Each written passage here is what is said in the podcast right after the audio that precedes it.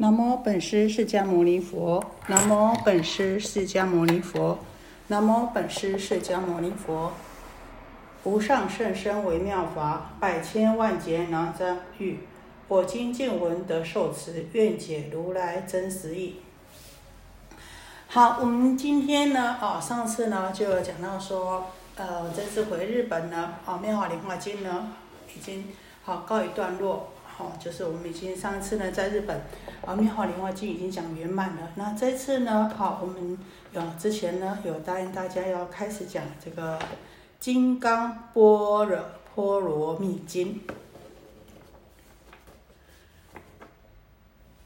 那我们说啊，这《金刚般若波罗蜜经》呐，啊，那这个我们呢，哦，先把它分成啊，这个我们讲经呢，就是。以正统来说呢，先讲这个四名题，也就是这个经题，然后呢，好，再讲到呢这个经文的内容。啊，经题呢，还有这个解经题，按题名呢，就是解经题，还有解人题啊。金刚般若波罗蜜经这八个字呢，就是。好，我们这个本经的这个题名呐，啊，那这个经字呢，哦，是通题，通呢就是通于一切经，啊，所以每一部经呐，后面啊，这个都会加一个经字，比如说华严经啊、华华经，啊，所以这叫做通通名，哦，通题。那呢，哦，我们说金刚，然后呢？过来讲般若，然后呢波罗蜜，然后再来啊讲经，把我们把这个经题呢啊分成啊这几个啊这个段落来讲。我们说金刚啊，哈，这我们经常讲金刚，金刚呢就讲的这个金刚宝啊。我们经常看到佛教有什么有金刚力士啊，哦，然后这个。金刚力士、金刚杵啊，或是金刚降魔杵啊，啊，就表示呢，这个金刚我们都比喻成了这个很坚固啊，很锐利，然后呢，哦，最为明亮的。所以啊，在这个金刚呢，在这边呢，也比喻成了这个般若的妙慧啊，般若的啊妙智慧。那所以呢，哦，这个“金刚”两个字呢，哦，是比喻。那呢，波罗蜜是法，哈，所以我们说，哦，这个，哦，佛经的例题呀，这个就是呢，《金刚波若波罗蜜经》呐，就是以法喻为题，有法有喻，哈，法喻为题。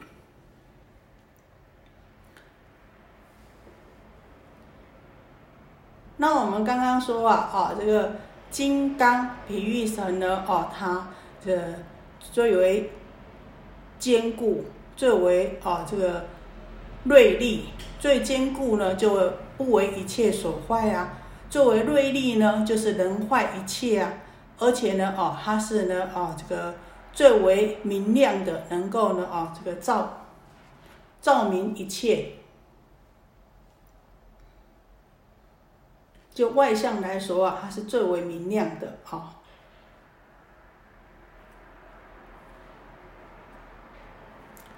所以呢，用金刚的坚固呢，来比喻成呢啊这个般若的这个实相智慧啊。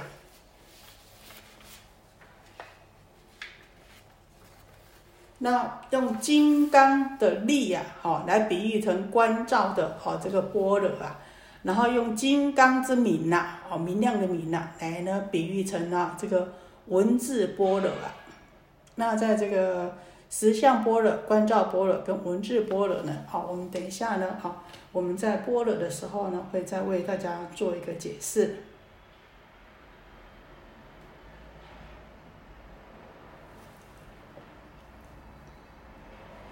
哦，所以说哦，在这边呢，哦，金刚哦，就是呢，有呢，哦，这三种的利用，哦，就是最为坚固，最为锐利，也最为明亮哦。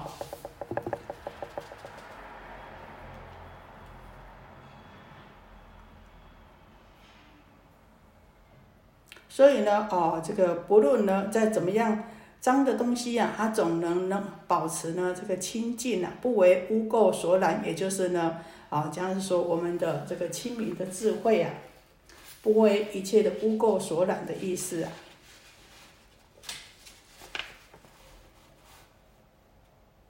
但是呢，哦，我们知道在同样是“金刚”两个字啊，但是呢，在不一样的哦这个佛教体系啊，也不一样的解释。我们说，在这个瑜伽系里面，瑜啊瑜伽系里面的说法啊，这这个系的学者们呢，他把这个金刚啊，就指为是我们心里最维系的无名烦恼。我们心里最无维系的这个无名烦恼呢，就像是金刚一样的难以断除啊，所以非常难断除。但是呢，般若的智慧呢，就能够断除这个像金刚一样坚固的无名烦恼啊。所以在这个玄奘法师啊，他在这部经啊，他的经题是。能断金刚般若波罗蜜经，哈，所以呢，人断金刚般若波罗蜜经，那这边的金刚就是比喻成在我们心里面最维系、最难断的无名烦恼。那这个太虚大师啊，这个能断金刚波罗蜜多经，他说啊，以金刚欲所断的分别疑惑。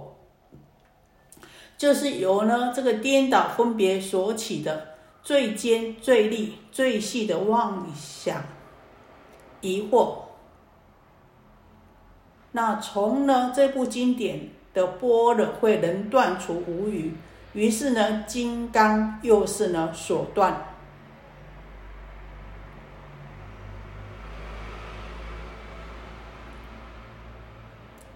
但是在应顺导师啊，好。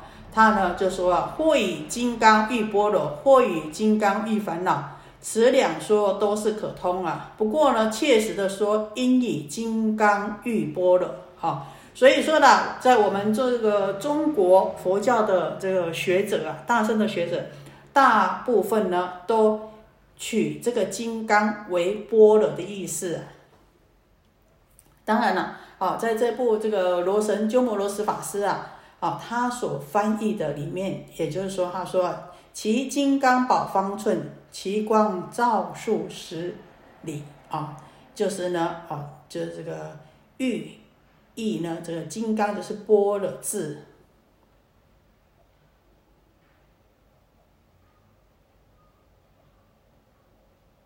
所以我们从这边我们也知道啊，同样的一件事情，有不一样的。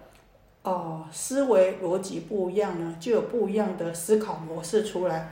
所以啊，有时候，呃，当我们看到、听到别人有不一样的思维模式的时候，我们也不要激以为奇呀。有时候呢，哎，同样一件事情，同样一件东西，每一个人的看法跟思维模式啊，哦，都是不一样的。像我们刚才讲到这个瑜伽系的这个学者对金刚啊这个解释，跟这个般若系的学者对金刚啊的解释就不一样。般若系的学者呢，把金刚两个字呢啊譬喻成般若的字体呀，就是呢所谓的波若字体，就是无始以来呀，我们本具的再胜不增、再繁不减的啊这个波若字。要像金刚一样能够摧毁一切，但是瑜伽系的学者呢，啊，就把这个金刚呢，啊，指为是我们人呐心里面最维系、最无名、最难断的这个烦恼啊。啊，这是我们讲到就这个金刚啊，我们说啊，这一部经呢，我们真是总是从啊。提纲切要，从这个经题呢，我们如果了解的话，大概了哦，就是十不离八九啊，就能够呢哦，知道这个本经的这个要旨啊。金刚，然后我们讲到般若啊，般若是什么呢？好，我们经常讲，为什么不念般若呢？为什么念般若呢？为什么念般若？啊，现在现在看起来应该是啊，这个字啊，哈，应该是念若，但是呢，啊，哎，我们还是念的啊，般若。那我们说这个般若啊，哦，我们一般解释成什么呢？解释成智慧啊。为为什么解释成智慧呢？事实上啊，哦，这是有一点牵强啊，因为我们讲啊，哎，以前曾经有一段时间呢，经常讲犯罪的人讲什么？讲这个，哎，智慧型犯罪啊，所以呢，这世间的哦，这个四字变冲啊，好，也把它称为是智慧啊，但是呢，事实上，哦，这个呢是不能啊，这个共为一谈的。所以在这个佛经里面呢，哦，这大部分都般若呢，就是不直接翻为哦这个智慧啊，因为我们知道佛经里面有五种不翻呐。第一呢，就是多义不翻啊，比如说呢，哎，这个有很多种意思啊，所以呢，啊就不翻不翻译，好像婆切换呐，啊，这。这样一词啊，这婆切换这个名词就具有啊六种意义，所以呢啊就不翻。第二呢就是此方无不翻，就是呢哎我们这个地方哦没有这个这这样子的哦东西呀，或哦就是比如说哦这个盐福树啊啊这这地方呢啊这中国没有盐福树，所以呢就顺着在印度的这个名字，而呢没有再做特别的翻译。再来一个呢，啊，就是啊，秘密不翻呐，就像呢陀罗尼一样，是咒语啊，啊，这个秘密不翻。然后呢，再来一个第四呢，顺古力不翻呐，就是呢，啊，顺着啊以前呢，啊这个传下来的，中这个摩腾以来呢，就是呢都存的这个梵音呐，叫阿耨菩提呀，啊，这个就是顺着古意就不翻。第五呢，卫生上故不翻，啊。就是啊，让众生呢能够升起这个善根呐，所以保持梵音啊不翻，就像我们刚刚讲的般若啊，这个翻成这个智慧啊，虽然呢啊听起来好像也不错，但是呢很容易就跟这个世间的这个四字变冲啊啊，这我们四字变冲是我们佛法里面讲的八难之一呀，但是很容易呢就把这个智慧呢跟这个世间的四字变冲。混为一谈哦，所以呢，我们讲这个般若，一般我们讲般若，般若就不翻了。那我们再讲到说，哎，为什么哎以前念般若，那我们现在的人念什么念般若呢？我们知道有的时候啊啊，这个在梵音上的意思呢，还有在呢。就是翻译过来的时候，我们知道《金刚经》呢是在瑶琴时代，比唐朝呢还要在前呐。啊，这个唐朝啊，这京都在陕西长安呐，那这个瑶琴的京都呢也在陕西长安呐。那长安呢，我们就是想说，现在我们的北京话，就是长安那时候所说的就是官话，就像现在的北京话一样啊。那长安呢，那时候念啊这两个字就是念波的，那。瑶琴到唐到宋朝啊，哈，这京都啊迁到河南开封的汴汴梁的时候啊，就随着时代的变迁呐，这河南的啊这个口音呢，啊也不再呢啊这个带有河南的口音呐，啊那就啊这但是呢，啊再变再变变到现在呢叫般若，好还是能念般若，好。那呢？哦，但是现在的人呢，就现变变念般若。那若呢，是我们现在的口音念的。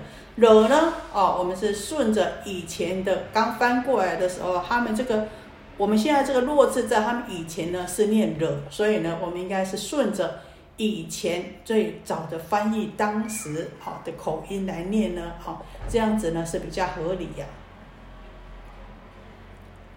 还有啊，我们就经常。南无南无南无还是南无南无啊？哈，南南无还是南南无啊，哦，这经常呢，大家呢，哦，有争议的。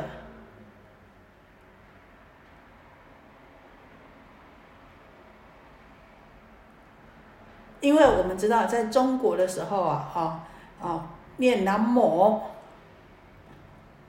在唐朝以前呢，陕西长安的南字念拿字啊，无字念魔音呐，啊，就是，所以我们讲南无南无啊。那现在讲说，哎，现在应该是南无南无才对啊。那是现在刚翻译过来的时候，当时啊，在那个时间的。时候啊，这个字音呐，哦是这么念的，所以呢，啊，我们最好呢还是顺着翻译过来的时候呢，哦，这个啊那时候的译音呢来念呢，是应该会比较准确啊。好，那我们现在就讲到这个“般若”二字啊，啊，说这个“般若”啊，也就是尊重啊，这这为让众生呢生善不欢。不翻了，就是不翻译过，不再重新翻译，就顺着那个音来念了。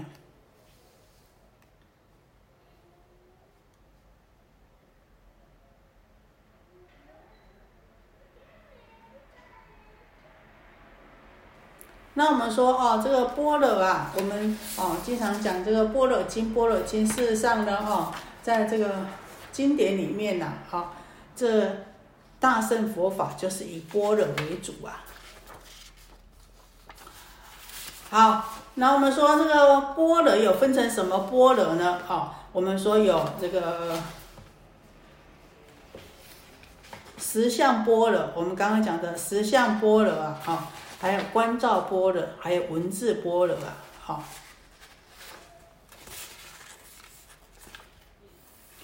那实相般若呢？哦。就是指着呢这个般若的真理而言呐，那这个观照般若呢，就是指着这个般若的智慧而言呐。那真理与智慧的统一，就是这十相般若跟观照般若的关系。实相般若是真理，观照般若是智慧，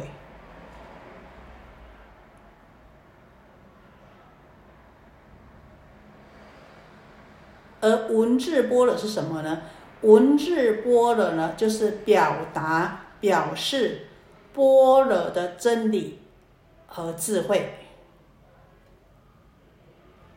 那我们说，这个真理和智慧要怎么样表达出来呢？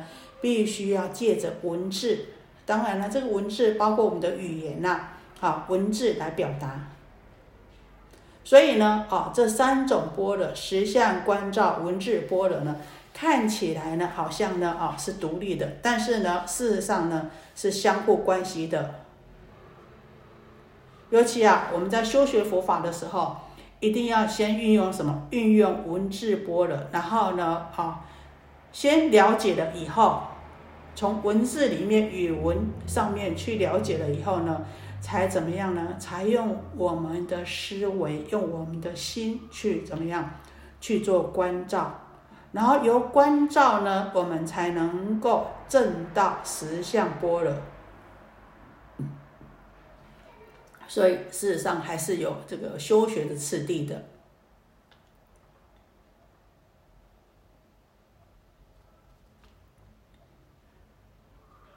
那我们说啊，在这个文，我们再解释一下啊，这个文字般若，再细说一下。这文字般若啊，在般若经上说啊，般若当于何求啊？般若要从什么地方求呢？当于须菩提所说中求。我们知道须菩提在哈，这个在般若经里面啊，占非常重要的啊，这个缘起这发问者啊。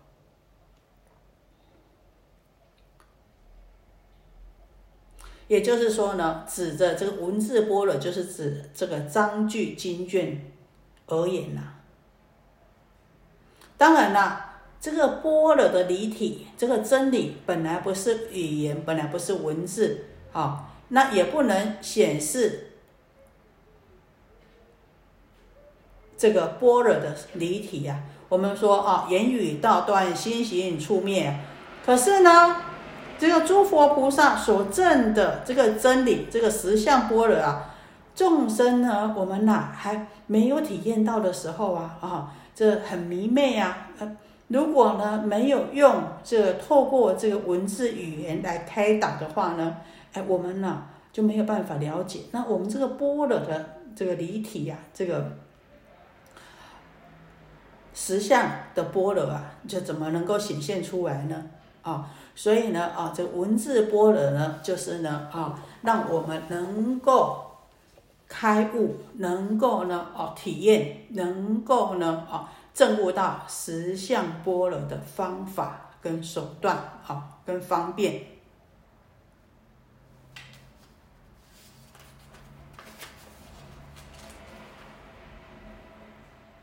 所以我们说啊，凡是佛所说的。实相来开示众生，使众生呢能够悟入的啊这个般若的法门呢，啊让众生能够悟入般若的这个方法，都叫做什么文字般若。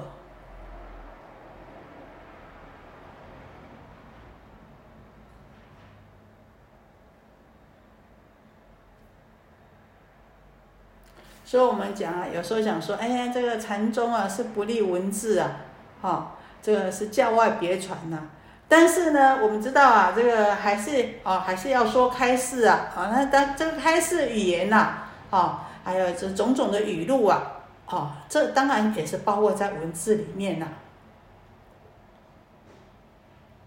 所以啊，这个佛陀啊，这运用借着这语言文字啊，再让我们众生啊，从。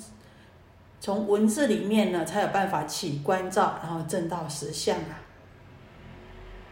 当然了，如果呢只有执着于语言文字呢，哦，就呢失去啊这个文字波了的意义，就像这个指月的这个手一样啊，好，哎，指着月亮是要让我们明心见性，让我们呢。能够关照出这个本心本性啊，哎，让我们看到月亮。但是呢，哎，我们只有啊看到这个手指啊，啊，就执着在这个手指啊，啊上面的话呢，那没有见到月的话呢，哦，那就呢，哦，就失去了这个文字波罗的哦这个真正意义啊。那我们讲这个观照波罗啊，事实上呢，哦，是是重于这个是在重于呢这个波了的实践。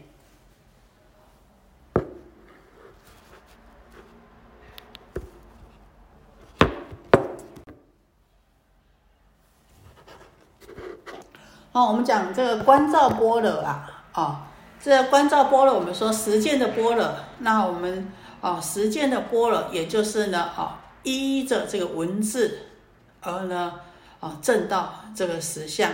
那关键上面完全在这个观照波罗啊，怎么样依文字而呢，让我们啊去证这个实相波罗呢？这个关键呢，就在观照波罗。也就是说，我们呢借着这个文字语言，能够呢反观自照，依着这个文字呢而能够起观照。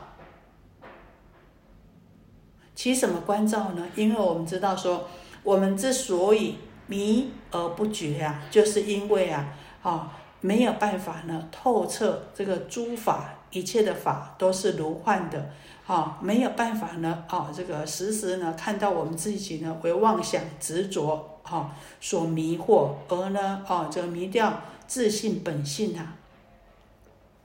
那呢，我们依着佛经的中的文字，般若经中的文字，然后呢，哦，这个了解到这个性空之理呀，在起心动念的时候呢。经常呢，哦，能够关照觉察到，哎，我们现在是不是有所执着，还在啊这个执着哦，这个人我之间呢，还在呢，哦，这个起种种的这个幻想啊，而不了解这个性空之理呀，哈，哎，时时呢这样子警惕呀。当做呢一种心理的啊这个训练，还有觉察，用久了呢，日久功深呐，好，那么自然而然呢，哎，我们的觉察力越来越高了，我们呢，哦，对于一切的这个一切的境界，一切的法呢，都能够悟到，能够见到它的性空之理。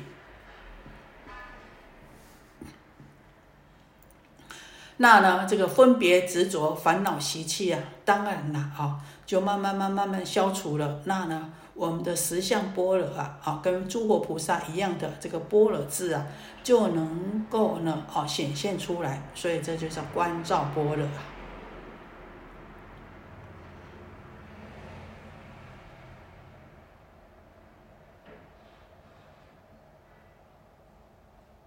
所以呢，哦，在这边呢，这个。大智度论呐，啊，曾经这么说，大智度论上这么说啊：从初发心求一切种子，于其中间之诸法实相，是名般若。大圣诸法实相会，要有大悲方便铸成，要有大悲方便铸成的啊，这个悲智不二的般若，绝非二圣偏空智慧可比。所以我们知道，这个观照般若不但是我们自证的法门呐，好，更是什么化他的圣妙方便。所以呢，我们有观照般若的智慧的话呢，不只是啊，对我们啊自己的解脱道上面有所呢啊这个很大的注意。而在呢这个度化他人呢上面呢更有殊胜的方便，然后再来我们讲到这个十相般若啊，那十相般若呢，也就是呢啊我们所求证的般若，也就是诸佛所亲证的诸法实相啊。那我们学佛就是为了啊这个证这个诸法实相，所以。还没有证得呢，这个诸法实相之前呢，我们不可以就没有办法说啊，我们已经啊就完成就学佛的目的呀。那到底什么是实相呢？佛经这么说啊，这么解释：实相者，即是非相。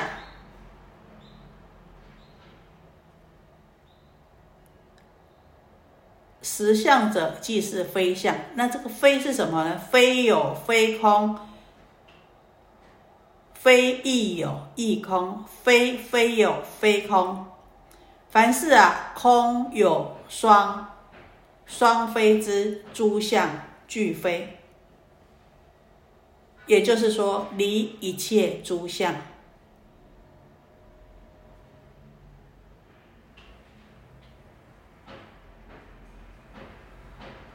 那呢，我们讲啊，在在这个《金刚经》里面讲啊。离一切诸相，则名诸佛。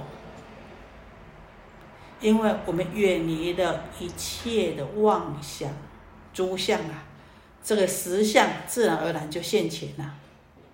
我们之所以为凡夫，也就是怎么样，没有办法离开啊这个一切相。我们是不是为一切相所啊这个啊所绑住呢？啊，贪婪在一切相上面，执着在一切相上面呢？那之所以啊，因为这样子，所以呢，啊，这个才会成为凡夫啊。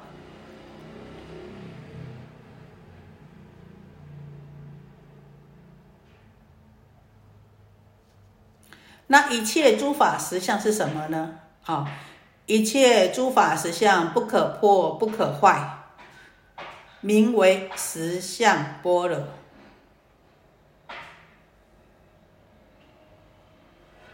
所以这个《智多论》讲，《大智多论》讲啊，般若如大火炬，四边不可触。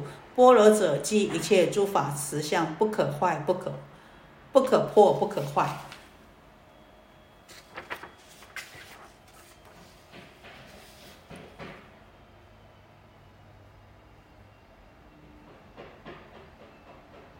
所以，事实上，我们学佛啊，啊，这个一定要有这个般若的智慧呀，啊。那你有般若的话呢？哦，才能够了生死成佛道啊。那呢，啊，这个没有般若的话呢，就无从解脱啊，那更呢无有成佛啊。一切法不离般若啊，般若是一切法的根本。啊，所以在《般若经》上面讲啊，摩诃般若波罗蜜是诸菩萨摩诃萨母，人生诸佛摄持菩萨。大智度论更说啊。般若波罗蜜是诸佛母，诸佛以法为师，法就是般若波罗蜜呀。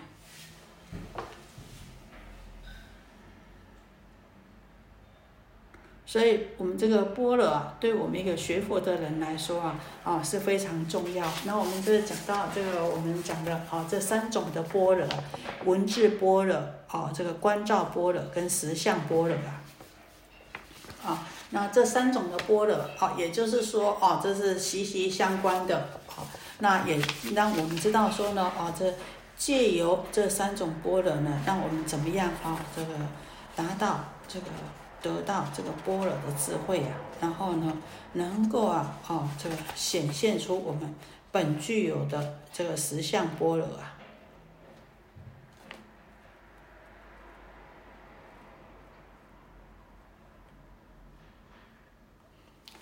再返回来说，好，具体一点说，这个波罗到底是什么呢？简单讲，能够体悟宇宙万有的真理，洞达一切事物的真相，那样也不会受世间任何所迷惑。当然啦，好，不是我们世间讲的学问啊、知识啊、科学啊、哲学种种的知识。那是不名为般若的。那呢？哦，这些知识啊，这些科学、哲学种种的学问是从外而内的。但是呢，佛法呢？啊，这是啊，以佛法来说呢，这由外而内的是属于分别之见呐，也就我们的知识啊。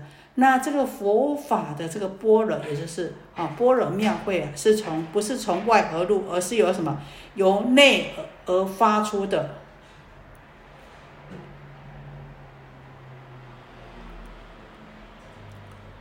从呢我们对于法的实践，佛法的实践当中呢，自然能够亲证到诸法实相，而呢由内发掘出来的这个无尽的智慧宝藏啊。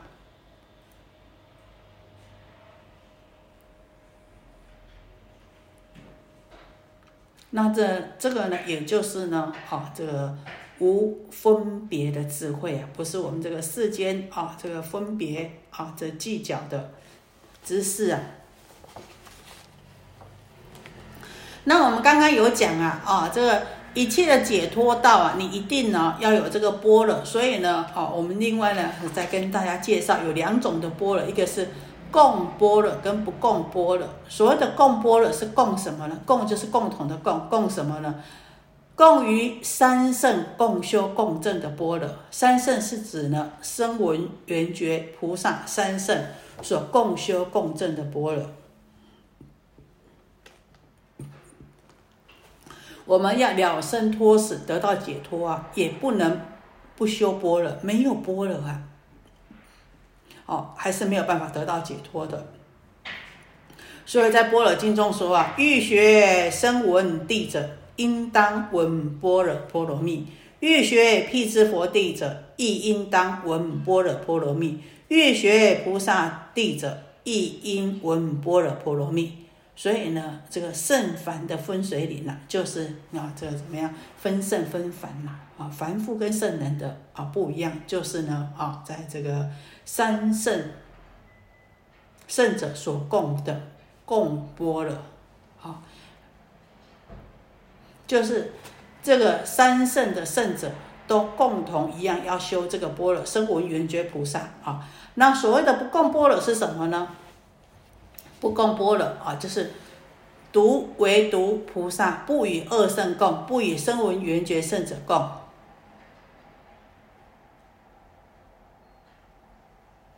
好，就像在这个《金刚经》里面讲，世经有不可思议、不可称量、无边功德，如来未发大圣者说，未发最上圣者说。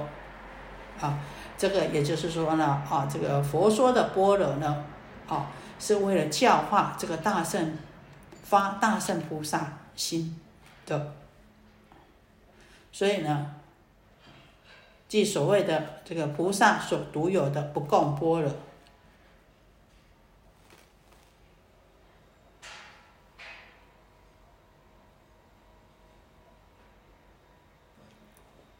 所以我们知道，在这个天台判般若里面呢，是什么？是通三圣但位菩萨。在这个大智度论上讲啊，般若有二种，一共声闻说。一者但为十方住十地大菩萨说，非九地所闻，何况新发意者？复有九地所闻，乃至初地所闻，各个不同。般若波罗蜜总相是一，而浅深有异。啊，所以我们知道啊，这个不同的般若呢，实在是对不同的众生而说的。啊，那当然有深有浅，因为众生的发心不一样啊，所以呢，啊，这个般若啊也不一样的，对众因众生的根基不同而有不同啊。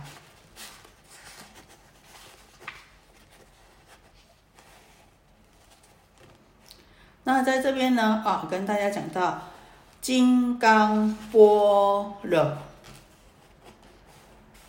然后后面呢是波罗蜜。